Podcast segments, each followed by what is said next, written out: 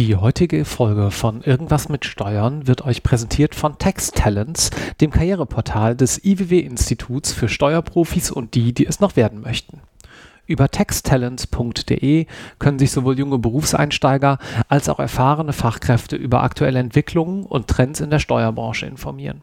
Seien es Themen wie Ausbildung, Weiterbildung, Gehälter oder komplett neue Berufsbilder, wie eben Fibutroniker oder Buchhaltroniker.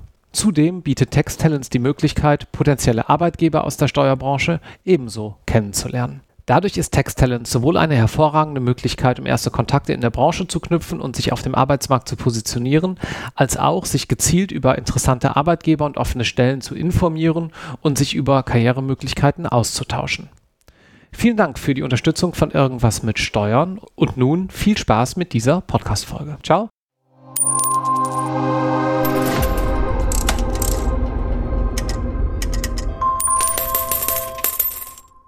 Herzlich willkommen zu einer neuen Episode Irgendwas mit Steuern. Mein Name ist noch immer Marc Ohrendorf und heute habe ich das große Vergnügen, mit Professor Christoph Schmidt zu sprechen. Hallo Christoph. Hi Marc. Christoph, du hast einen ganz interessanten Werdegang hinter dir, der auch mal in der Finanzverwaltung begonnen hat, stimmt's? Ja, genau. Also, so wie du schon so ein bisschen angeteasert hast, war es mehr oder weniger mit ein wenig Höhen und Tiefen verbunden. Ich würde einfach mal ganz vorne anfangen und habe auch mhm. schon wie einige Gäste vor mir sozusagen den Diplom Finanzwirt damals noch gemacht, also das duale Studium von der Finanzverwaltung, was ja in den verschiedenen Bundesländern auch ähm, angeboten wird. Ich habe es damals in Berlin gemacht von 2006 bis 2009 dann glücklicherweise wurde ich auch übernommen. Das war in Berlin damals auch nicht selbstverständlich. Mhm. Bin dann in der sogenannten Veranlagung, also in dem Innendienst gelandet und habe da eben ganz klassischerweise die Steuererklärung bearbeitet. Der Zusatz war eben, dass ich auf dem Ausbildungsplatz eingesetzt war, wo wir also parallel dann auch die Studierenden aus der Finanzverwaltung betreuen. Dadurch, dass es ja ein duales Studium ist, gibt es ja auch die Praxisphasen und da haben wir dann den Studierenden zusammen sozusagen erklärt, ja, hier, das ist eine Akte, das ist eine Steuererklärung, das ist ein Computer. Und ja, haben auch verschiedene Schulungen gemacht und da meinten die Studis dann immer, hey, Sie erklären es ja eigentlich ganz super, wollen Sie das nicht den ganzen Tag machen? Ja, mhm. Und dann bin ich eben im Laufe der Zeit wieder zurück an die alte Wirkungsstätte, an die Fachhochschule für Finanzen in Königs Wusterhausen, ist in Brandenburg. Da werden die Studis für Berlin, Brandenburg und Sachsen-Anhalt ausgeführt. Mhm. Warum bist du denn überhaupt mal in diese ganze Steuerecke reingegangen, äh, ganz ursprünglich? Ja, also wenn man dann noch mal einen ganz kleinen Schritt weiter vorher angeht, äh, ich war ja dann auch fertig 2006 mit dem Abitur und habe dann damals so einen Berufsinteressentest gemacht. Ja, also da kam dann raus, ja, irgendwas Kaufmännisches. Und dann war ich eben sogar noch zwei Wochen vorher eigentlich Industriekaufmann. Ja, und dann hatte eben das Finanzamt zugesagt und ja, ehrlich gesagt hat dann damals sogar noch meine Mutter gesagt, Mensch, hier Beamtentum, gar nicht schlecht, mach das doch mal, ja. Und dann schaut man eben, ja, was verdient man bei einer Ausbildung und was verdient man beim Finanzamt? Es war besser, ja, und damals können wir nachher gerne auch noch drauf eingehen. Ja, der Beamtenstatus, der hat natürlich nicht nur Nachteile, hat ja auch diverse Vorteile. Ja, und dann war das eben etwas, was so meinen Interessen entsprochen hat und dann auch, auch noch die gewisse Sicherheit plus schon mal Geld bekommen für Studieren. Das war eigentlich so ein Anschub, wo man gesagt hat, auf so einer Pro- und Kontraliste können wir doch mal versuchen, ja. Wir haben ja schon einmal mit einem Finanzamtsleiter gesprochen aus Hamburg. Der hat auch ganz gut so die verschiedenen Laufbahnen dargestellt. Aber kannst du vielleicht für diejenigen, die die Folge nicht gehört haben, noch mal so ganz kurz einen Abriss geben, äh, wie das so ungefähr aufgebaut ist in der Finanzbehörde und wo du da entsprechend dann eingeordnet warst, dass man sich das noch mal vorstellen kann? Ja, genau. Da müsste man jetzt ähm, so grob unterteilen. Das war, wie gesagt, in der Folge ja auch schon zu hören. Es gibt ja den sogenannten mittleren Dienst, dann gehobenen Dienst und höheren Dienst. Je nach Bundesland wird es jetzt auch schon anders bezeichnet mit Laufbahngruppe 1 und 2 und verschiedenen Einstiegsämtern, aber das ist kompliziert.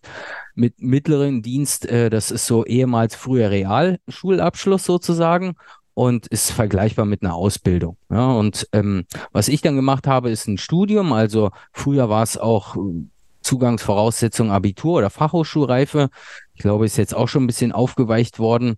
Das ist dann eben der sogenannte gehobene Dienst. Und wenn man ähm, so wie ich, da würde ich dann gleich auch noch drauf eingehen, noch weiter an der Uni zum Beispiel studiert hat, dann könnte man auch äh, sofort, wenn man es natürlich gleich gemacht hat, in den höheren Dienst, zum Beispiel, wenn man insbesondere Jura studiert hat. Ja, da mhm. sind dann auch die verschiedenen Besoldungsgruppen, will ich jetzt auch nicht näher drauf eingehen, aber je höher man in der Hierarchie rutscht, je mehr ist natürlich auch zu holen. Ja, und bei mir ja. war es dann eben so, gehobener Dienst, aber ich habe eben gemerkt, ja, das Steuerrecht an sich, man mag sich ja kaum vorstellen, ja, macht wirklich Spaß und habe dann eben versucht, naja, nachdem ich das Steuerrecht verstanden hatte, war für mich eigentlich interessant, wie optimiert man denn die ganze Sache? Ja, also nicht nur das Steuerrecht anwenden, sondern auch so eben die andere Seite des Tisches sozusagen zu betrachten. Und deswegen habe ich eben neben der Arbeit dann auch noch Wirtschaftswissenschaften an der Fernuni Hagen studiert. Was meinst du damit genau? Wenn du und wie ist da sozusagen die Frage Wirtschaftswissenschaften äh, in Zusammenhang mit der Aussage, wie optimiert man das zu sehen? Was war dein Plan sozusagen? Solltest du mit diesem Studium dann erreichen? Ja, also das Ziel war natürlich dadurch, dass man ja kaufmännisch geprägt ist, es sollte sich ja irgendwann auch schon mal in Zahlen ausdrücken. Ja, also dass natürlich auch mehr bei rumkommt. Je nach Bundesland ist die Beförderungssituation auch nicht äh, immer ganz so gut. Ja, und dann war eben meine Überlegung, na Mensch, wenn ich jetzt noch was studieren kann, später mit Familie macht man es ja sowieso nicht mehr. Ja, dann ist man nicht mehr so ganz selbst sondern eher fremdbestimmt. Und mein Ziel war dann eben mit einem Studium, da musste man sich dann schon ein bisschen noch äh, genauer belesen, wie ist das ja. Bachelor ist dann wie gehobener Dienst, Master höherer Dienst. Und dann habe ich eben erstmal wieder angefangen, musste wieder beim Bachelor anfangen. Habe dann danach den Master gemacht. Also es hat auch ziemlich lange alles gedauert, weil man es natürlich noch neben der Arbeit gemacht hat. Ja, Jura klar. hatte ich auch überlegt. Ja, aber das Problem ist, ähm, man hat natürlich im Finanzamt auch äh, ja eine Arbeitszeitverpflichtung, die ja auch in Präsenz, ja, also damals Homeoffice oder sowas, das gab es natürlich nicht, ja. Und dann mhm. war es natürlich schwierig mit dem Präsenz-Jura-Studium das zu vereinbaren. Und dann habe ich mir eben überlegt, was kann man denn noch mit Steuern machen und was interessiert mich? Und dann eben Wirtschaftswissenschaften mit der Vertiefung, sei es jetzt Finance oder Controlling oder was ich dann auch noch speziell gemacht habe, betriebswirtschaftliche Steuerlehre. Ja, und das, das heißt, du hast damals dir aber schon überlegt, eigentlich erstmal, ich bleibe im Finanzamt und möchte da gerne einfach weiter aufsteigen können. Das war sozusagen erstmal dein primäres Ziel. Genau, weil ich an sich, wie gesagt, auch den mit dem Beamtenstatus, das war erstmal gar nicht so schlecht. Und ich war ja dann als Anwärter, durchläuft man ja auch die verschiedenen Stellen, so heißt es im Finanzamt, ja, also in der freien Wirtschaft wären es dann Abteilungen. Ich war eben zum Beispiel auch in der Betriebsprüfung, das fand ich immer am allerbesten. Ja, also so die, wenn man so will, die ekligen Fälle ausbuddeln.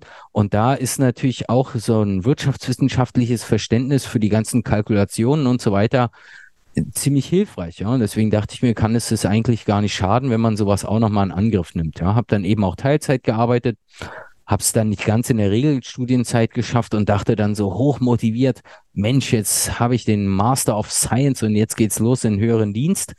Aber das war dann mit der Verwaltung nicht ganz so leicht. Und dann äh, hast du, ich sag mal, ganz normal in der Finanzverwaltung gearbeitet und hast im Vorgespräch eben gesagt, naja, manchmal, je nachdem, wo man da so eingesetzt ist, da kommt man morgens rein, macht so seine zwei Hände vielleicht voll Steuererklärung und dann geht man halt auch wieder. Ja, genau. Also wenn man einen gut strukturierten Plan haben will für, von einem Arbeitstag, dann ist zum Beispiel der Innendienst super. Ja, man hat ja auch Kernzeiten und kann dann entsprechend auch sich ja das alles super einteilen. Als Außenprüfer ist natürlich einerseits flexibler, andererseits ist man natürlich auch ein bisschen an die Steuerpflichtigen gebunden und das fand ich an sich, die Arbeit ist natürlich auch super, ja. Also das ähm, darf man jetzt auch nicht unterschätzen. Wir können ja später auch noch auf die Risikomanagementsysteme eingehen, ja, wo dann nicht mehr alles genau geprüft wird, aber es gab schon schöne Fälle, ja. Also wenn ich so an Fälle zurückdenke mit Steuerpflichtigen, die 1000 Anlagen V hatten, also die Zuhörerschaft weiß ja vielleicht, eine Anlage V gibt man ja ab, wenn man zum Beispiel ein Grundstück vermietet oder eine Wohnung. Und wenn jemand 1000 Anlagen V hat,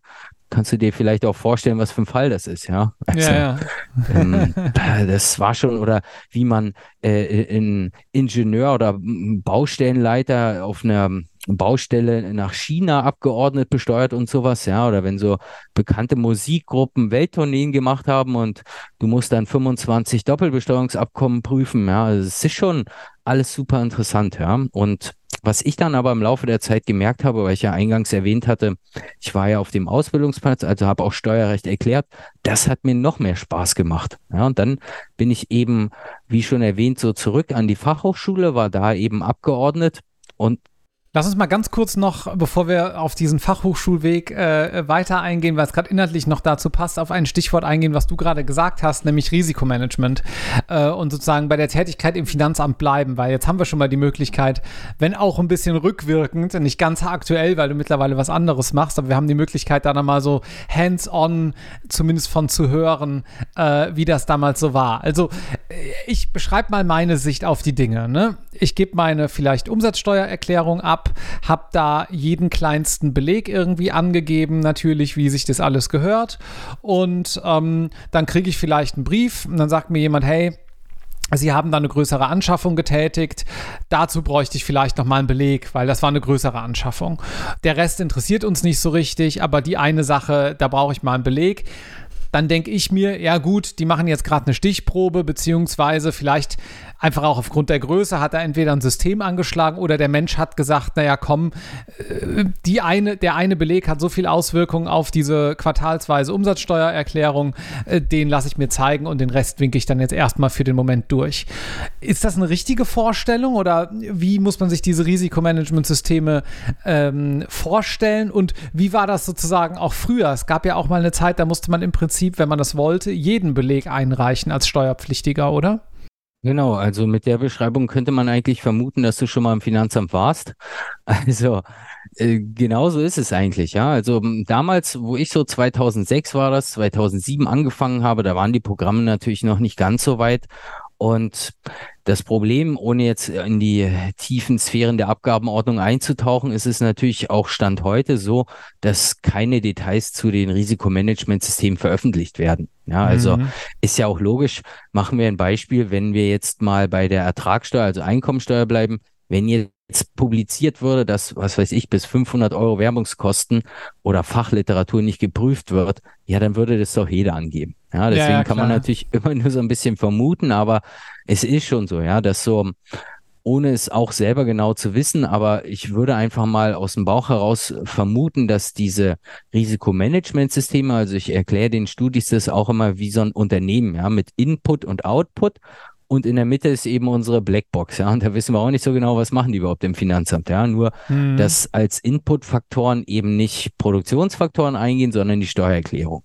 Ja, und dann läuft das wie in deinem Fall über so einen Risikofilter und dann je nachdem, ob die Werte absolut gesehen oder vielleicht auch relativ gesehen, also zum Beispiel im Verhältnis zu den Umsatz, naja, wenn da dann bei deinem Beispiel jetzt die Vorsteuer zu groß ist wegen einer Sache, dann ploppt eben so ein Hinweis auf und äh, sagt dann bitte hier Vorsteuer, Kennzahl irgendwas prüfen. Ja, mhm. also dann wird man eben schon darauf gestoßen und das ist eben so eine Mischung aus ja maschineller Prüfung, weil der Rest wird ja dann so als plausibel befunden und eben einer personellen Prüfung. Ja, und in meiner Forschung, da kommen wir ja dann nachher, denke ich, auch noch kurz dazu, habe ich das eben in meinen Aufsätzen immer so hybride Fallbearbeitung genannt, weil spätestens, denke ich, seit den hybriden Autos kann sich darunter jeder was vorstellen vorstellen. Ja, also genauso mhm. ist es mhm. eigentlich. Und dann, so wie du auch schon erwähnt hast, wird dann meistens noch ein Papierbeleg, obwohl man es jetzt auch schon über Elster machen könnte, ein PDF angefordert und dann prüft man es noch händisch, personell und gibt den Fall dann wieder zurück in die Maschine und dann wird idealerweise der Bescheid auch noch maschinell und dann eben auch elektronisch. Mhm, okay. Und äh, dann habe ich das jetzt erstmal verstanden. Du hast dann irgendwann das Feedback bekommen, das kannst du gut, das macht dir auch halbwegs Freude, aber irgendwie das mit der Ausbildung und mit dem Lehren macht eben noch mehr Spaß. Wie ging dann dein Weg weiter? Und von welchem Jahr reden wir gerade? Also wie lange äh, warst du dann noch am Finanzamt, dass man sich das auch noch so ungefähr vorstellen kann? Genau, also im, das Studium war ja dann 2009 fertig und dann war ich knapp drei Jahre im Innendienst auf diesem Ausbildungsplatz und bin dann 2012 zur Fachhochschule gewechselt und habe es da auch fast, was jetzt nicht negativ sein soll, zehn Jahre ausgehalten. Mhm. Also es hat mir wirklich viel Spaß gemacht. Da habe ich dann noch die verschiedenen Vorlesungen gemacht, also Abgabenordnung, Bilanzsteuerrecht, Umsatzsteuerbesteuerung der Gesellschaften, alles, was da so mit dranhängt, ja. Und das Problem war eben, was ich vorhin auch schon erwähnt hatte, die Verwaltung wollte dann nicht so ganz wie ich, ja. Also man hat dann eben einen Masterabschluss, was ja eigentlich dem höheren Dienst entspricht und dann wäre es ja gar nicht schlecht, befördert zu werden. Ja, aber das ging irgendwie nicht, weil ich ja kein Volljurist bin, also auch kein Staatsexamen habe. Und ähm, dann bin ich eben auch noch an einen Lehrauftrag bei der Uni Potsdam gekommen, beziehungsweise bin da gelandet und habe dann freitags im Sommersemester die Studis da auch immer noch so ein bisschen mit Verfahrensrecht, wenn man so will, bearbeitet. Ja. Und ja. da war es dann eben so, dass ich die Möglichkeit hatte an der Uni Potsdam, und das ist schon so eine kleine Besonderheit, was die Promotionsordnung dahergibt, obwohl ich kein Volljurist bin, konnte ich eben dort juristisch promovieren. Also bin dann ah. auch ein Dr. Jur was sich auf den ersten Blick, also es, wenn man das so erklärt, fragen die meisten mal, wie geht denn das? Was ist denn das da überhaupt? Ja, aber die Promotionsordnung lässt eben zu, wenn man noch ein paar Seminarscheine gemacht hat, äh, um zu zeigen, dass man juristisch arbeiten kann, dann kann man als nicht Volljurist trotzdem juristisch promovieren. Mhm.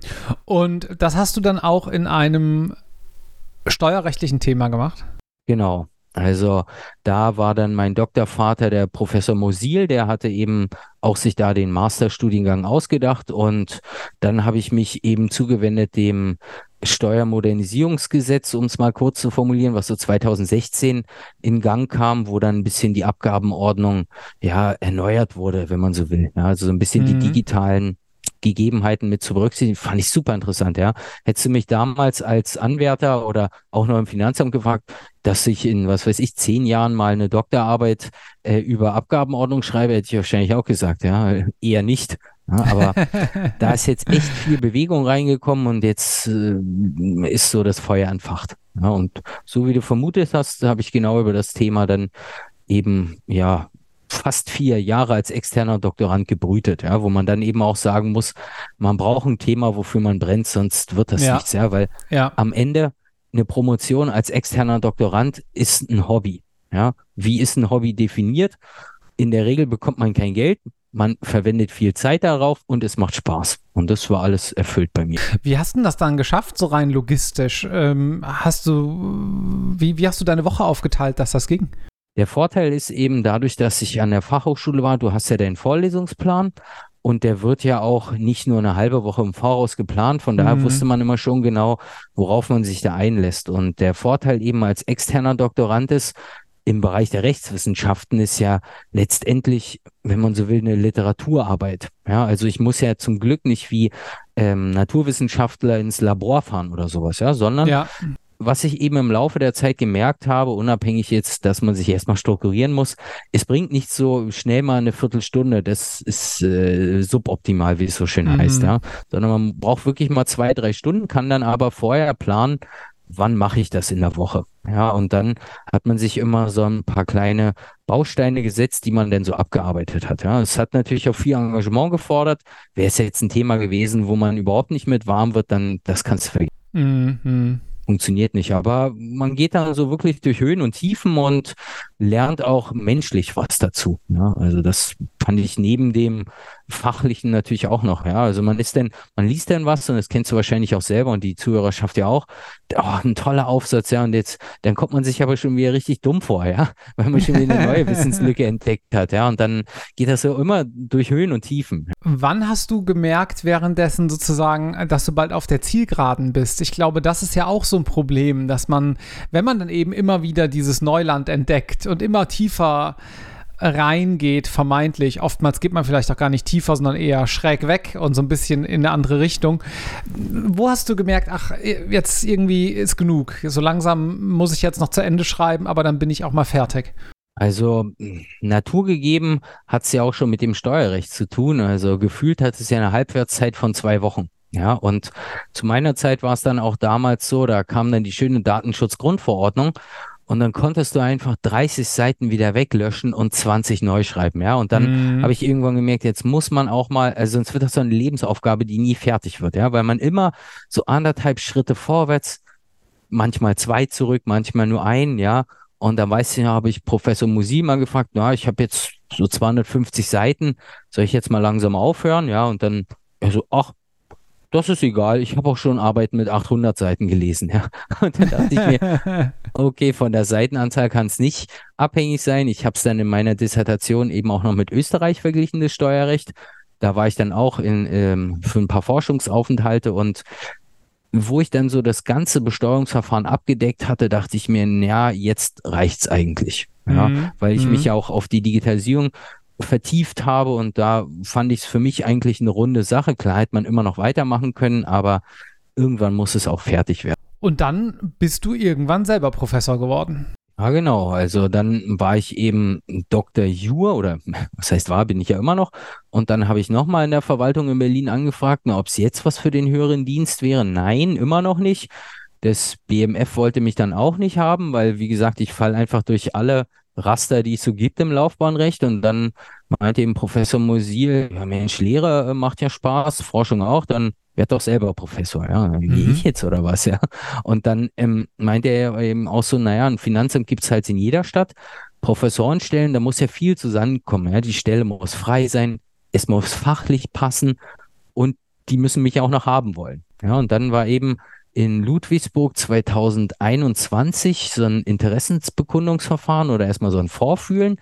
Hab da dann mich auch gemeldet, der sei, gesagt, hier, der bin ich, das kann ich. Ja, super. Sogar jemand aus der Verwaltung, ja, für die Hochschule da für öffentliche Verwaltung und Finanzen.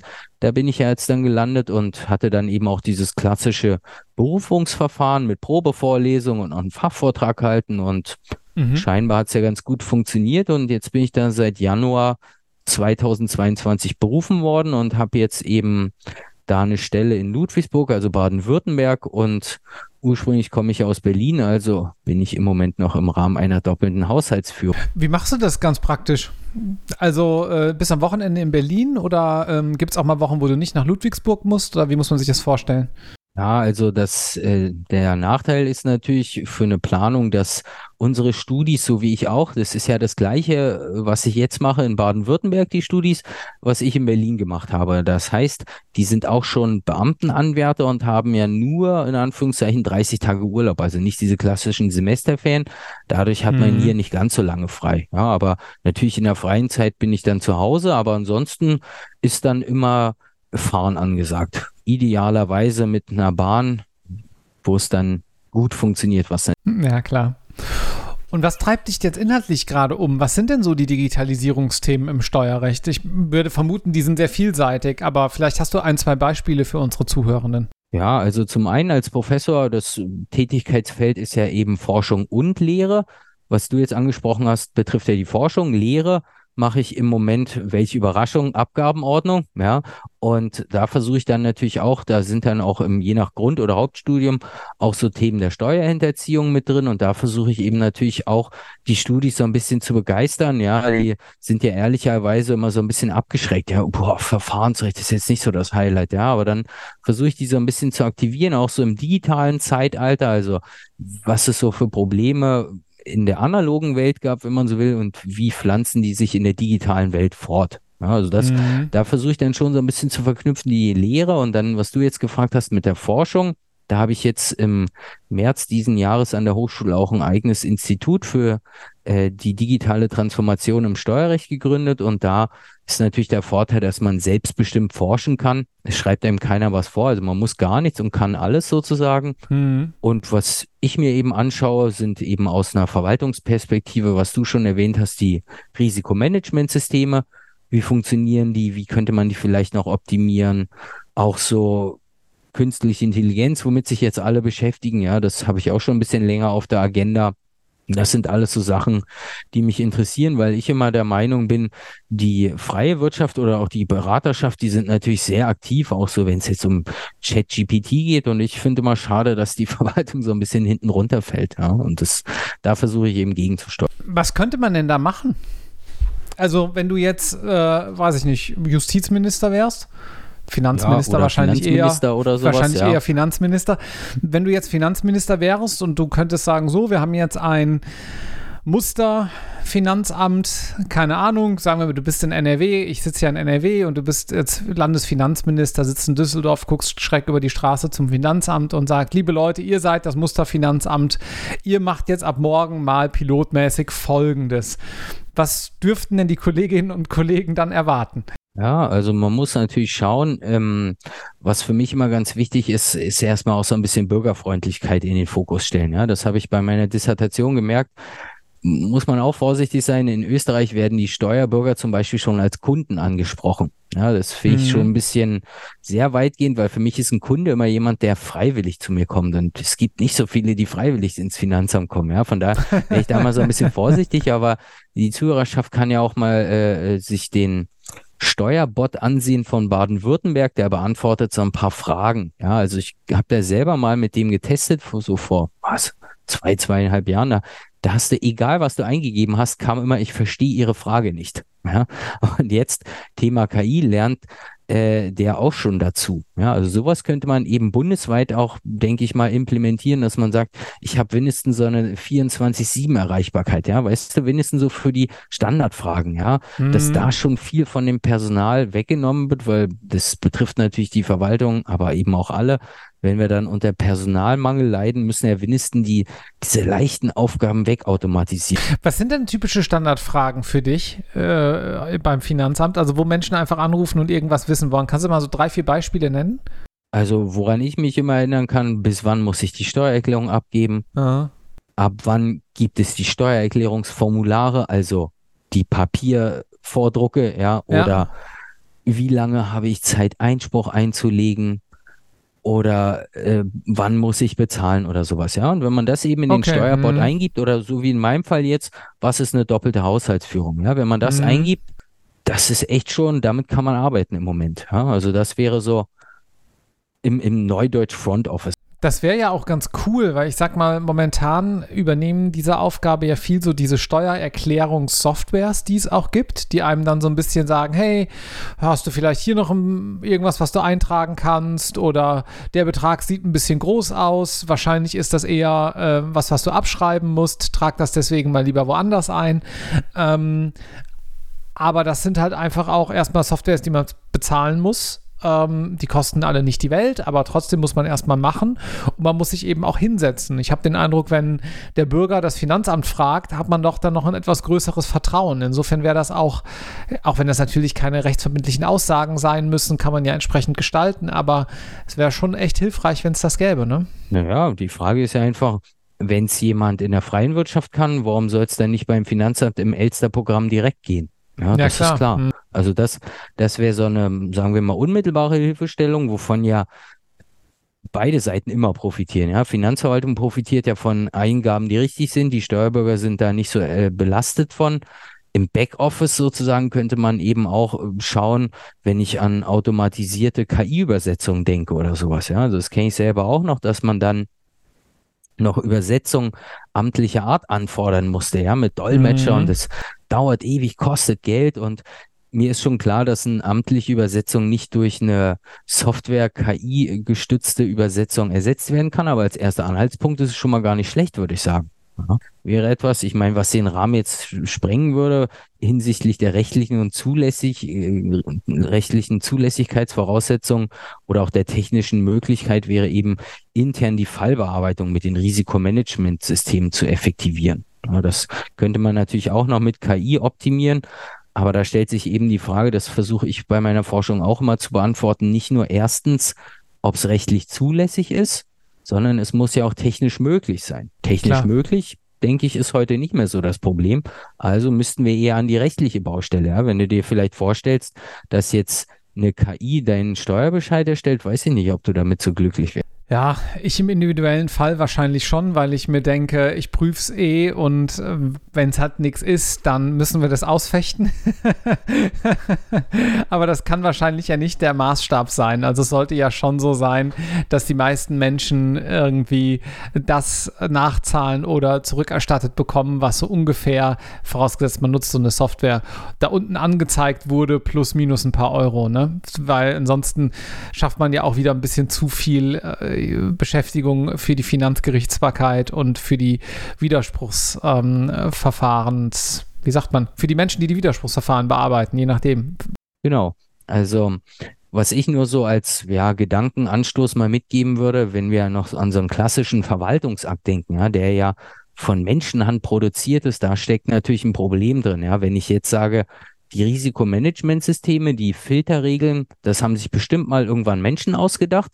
Also hat schon mal irgendein Mensch damit zu tun gehabt. Ja, aber mhm. wenn ich mhm. jetzt eben die KI nehme, die sich selbstständig trainiert, dann stellt sich schon die Frage, ja, ist das überhaupt demokratisch legitimiert? Weil letztendlich könnte man es runterbrechen, dass überhaupt kein Mensch technisch möglich da involviert ist. Und dann stellt sich überhaupt die Frage, ist das noch ein Verwaltungsakt so, ja, ja. wie die Abgabenordnung das eigentlich haben will?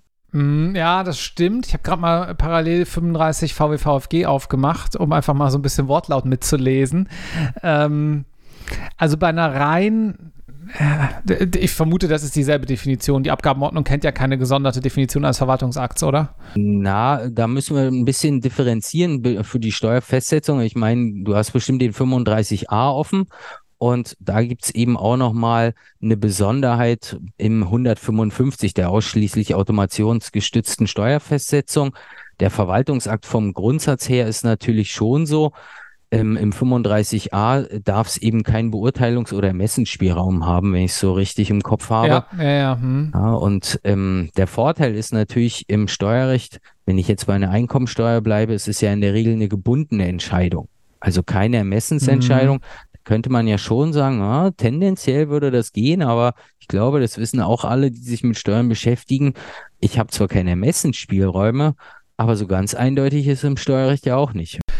Aber ist das denn wirklich, ist das denn wirklich ein Problem? Ähm, weil man ja auch, also klar, das ist jetzt alles bezogen auf die volle Automatisierung und die volle Abarbeitung durch eine KI.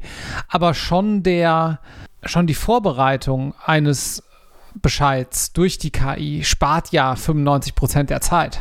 Genau, das ist auch unproblematisch. Oder hm. mal noch einen Schritt zurück, nicht äh, von einer KI gesprochen, sondern von regelbasierten Algorithmen, also die Menschen programmiert haben. Das geht ja heute schon. Ja, das war bis vor einigen Jahren, denke ich, auch undenkbar, dass ja. eine Steuererklärung reingeht ins Finanzamt, kein Mensch die gesehen hat, also zumindest nicht unmittelbar. Und mhm. dann kommt raus ein Steuerbescheid und manchmal so im Freundes- und Bekanntenkreis, Mensch, jetzt habe ich einen Steuerbescheid bekommen, das hat nur drei Wochen gedauert, letztes Jahr war es noch drei Monate. Warum ja, ja, wohl? verstehe.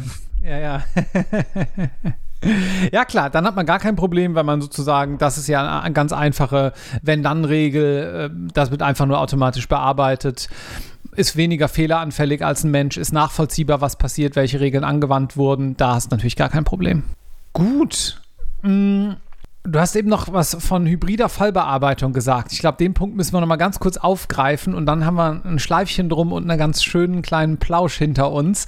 Kannst du noch mal kurz erläutern, was du damit meintest? Genau, also da würde ich dann noch mal dieses Bild aufgreifen mit In- und Output. Ja, und Input geht eben die Steuererklärung rein und dann könnte ich gleich deinen Fall noch mal mit den Belegen der Vorsteuer nehmen.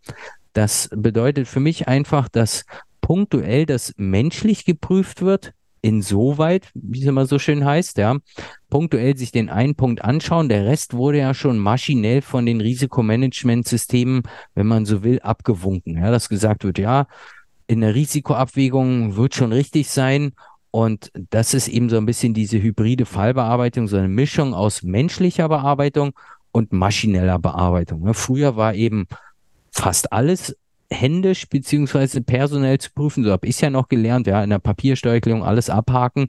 Jetzt wird man eben punktuell auf gewisse Prüffelder hingewiesen. Und wenn dann beides sich kombiniert, so nenne ich es eben in meiner Forschung hybride Fallbearbeitung, und dann wird der Bescheid erstellt und dann ist der digitale Kreislauf auch. Und damit schließen wir diese Podcast-Folge. Vielen herzlichen Dank, Christoph. Ja, gerne. Vielleicht nur noch eine kurze Anmerkung. Ich denke mal, in den Shownotes sind dann auch noch meine Kontaktdaten verlinkt, vielleicht auch zu Klar. meinem Institut. Wer sich da noch ein bisschen näher mit beschäftigen will, gerne auch immer Feedback kritischer Art, aber auch gerne was Positives oder bei LinkedIn schreiben. Freue ich mich immer gerne über Anregungen, ja, was man noch so forschen könnte. Ich denke, uns wird da die Arbeit auf jeden Fall nicht ausgehen. Und ansonsten bedanke ich mich auch bei dir und auch bei den Zuhörern für die Zeit die die mit uns hier verbracht haben. Tschüss.